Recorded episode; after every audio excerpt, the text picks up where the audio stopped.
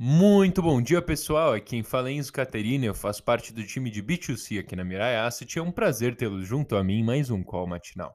Hoje é dia 26 de dezembro, uma segunda-feira nublada aqui na Faria Lima. Segunda-feira essa que sucedeu o Natal. Espero que vocês, tenham, que vocês tenham tido um ótimos momentos com a família de vocês, com os amigos queridos. E hoje a gente volta aqui para nossa rotina para falar um pouquinho sobre a bolsa, certo? Sexta-feira o Ibov fechou em alta de 2% no pregão, aos 108,7 mil pontos.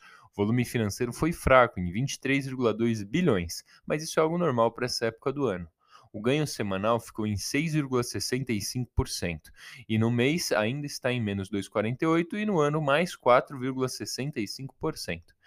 Falar um pouquinho sobre essa semana, uma semana mais curta por conta dos festejos, né? As festinhas de fim de ano e a baixa liquidez deve dominar os mercados, com poucos negócios por aqui sendo a maior mobilização para os preparativos na posse do presidente eleito. Nova York e Europa não vão operar hoje. Na sexta-feira é a vez da B3 também não operar. Sobre a formação do ministério de Lula, ainda faltam 16 nomes, e há algum desconforto com a indefinição na alocação de Simone Tebet para um ministério com maior peso político. A ideia de dividir a área de meio ambiente entre Tebet e Marina parece não ter prosperado muito bem.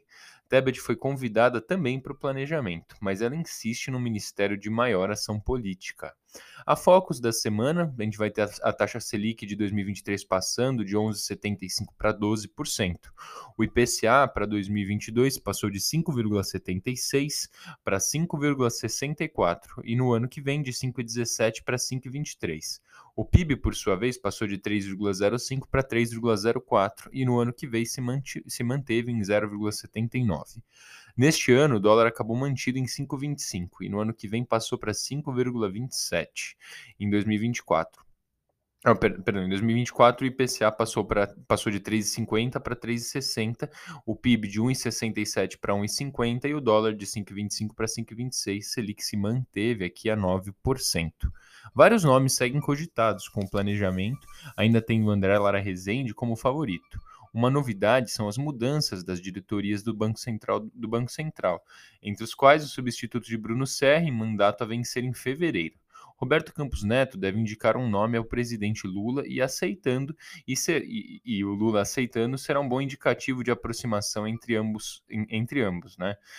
Na agenda da semana, atenção para o IGPM de dezembro, na quinta-feira. Pelo lado fiscal, as contas do governo saem, do governo central saem na quarta-feira, em previsão de déficit de 13,75 bilhões em novembro, e os dados consolidados do setor público no dia seguinte, na quinta, né?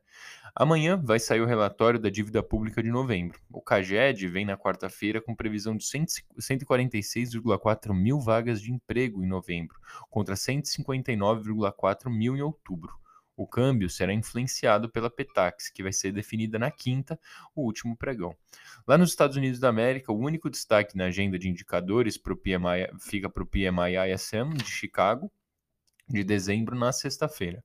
E na China a gente vai ter o PMI composto e toda a expectativa em torno das ondas de Covid por lá. Os números de óbitos e internação devem começar a assustar. Pessoal, esse foi mais um call matinal. Tenha um excelente dia, uma ótima semana. Um grande abraço. Tchau, tchau.